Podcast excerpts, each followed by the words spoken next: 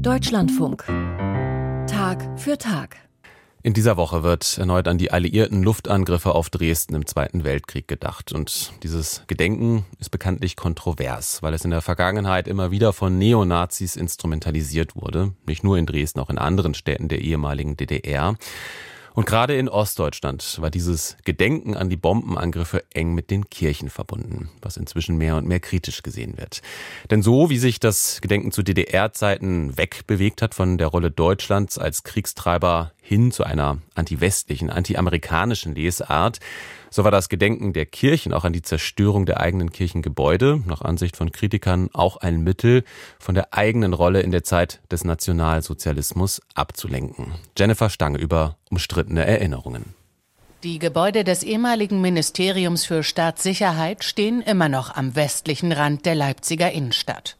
Dort, wo die Matthäikirche gestanden hat, erinnert heute eine unscheinbare graue Stele mit einem Metallband an die Bombenangriffe im Winter 1943 und die Zerstörung der Kirche. Daran darf man, denke ich, auch gedenken, wenn man nicht vergisst, woher das Ganze kommt, dass wir für diesen Zweiten Weltkrieg als Land verantwortlich sind, das diesen Krieg ausgelöst hat. Martin Hundertmark ist Pfarrer der Leipziger Thomaskirche. Der großzügige dreischiffige Bau liegt rund 500 Meter entfernt von der ehemaligen Matthäikirche. Ihre Gemeindemitglieder wurden 1948 in die Gemeinde der Thomaskirche aufgenommen. An den Verlust der Matthäikirche erinnert seit Jahrzehnten ein Gedenkgottesdienst. Und natürlich wissen wir, dass nicht nur die Kirche zerstört worden ist, sondern dass Leipzig da an dem Tag bombardiert worden ist und viele Menschen ums Leben gekommen sind.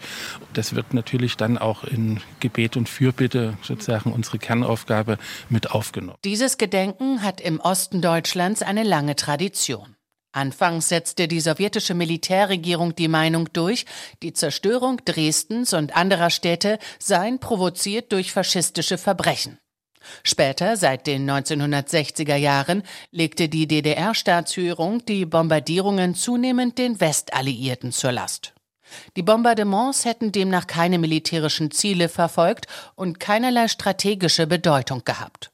100 Mark, aufgewachsen in Thüringen und 1989 Abitur gemacht, erinnert sich an seine Schulzeit. Da spielt er eine ganz wichtige Rolle und der Hintergrund dafür war, dass man protestiert hat gegen die angloamerikanischen Bombenangriffe auf die Dresdner Bevölkerung. In Dresden an den Ruinen der Frauenkirche wurden offizielle Friedensdemonstrationen abgehalten, die im Kalten Krieg zur Chiffre wurden. Zur Chiffre einer geschichtsrevisionistischen Deutung seitens der DDR.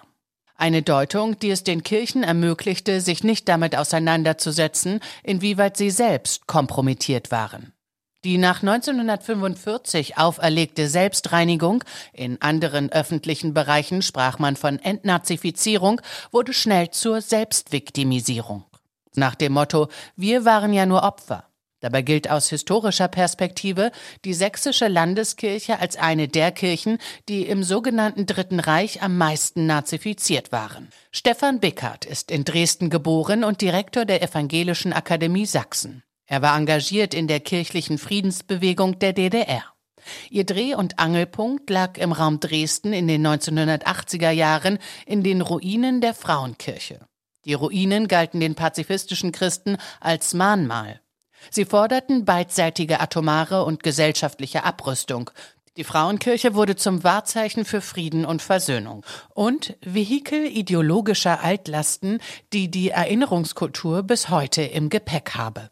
Also von antiamerikanischer Ideologie sind wir, glaube ich, äh, im Osten Deutschlands sehr viel mehr geprägt, als wir geneigt sind, uns einzugestehen. Sieht man bis heute daran, dass etwa, wenn es um den furchtbaren Ukraine-Krieg geht, gesagt wird, dass die Amerikaner da eigene Interessen haben gegenüber Russland. Und so zur Nebensache wird, dass Russland diesen Krieg angefangen hat. Ilse Jungkammann war in Magdeburg Landesbischöfin der Evangelischen Kirche in Mitteldeutschland und ist an der Universität Leipzig Leiterin der Forschungsstelle Kirchliche Praxis in der DDR. Inwiefern der Zweite Weltkrieg, inwiefern der in den Blick kommt, Das wäre ein sehr spannendes Forschungsgebiet. Und zu verstehen, wie wird das theologisch verstanden? Das Bombardement ist es sozusagen die Strafe Gottes. Die Rolle der Kirchen der ehemaligen DDR beim Gedenken an die alliierten Luftangriffe im Zweiten Weltkrieg. Das war ein Beitrag von Jennifer Stange.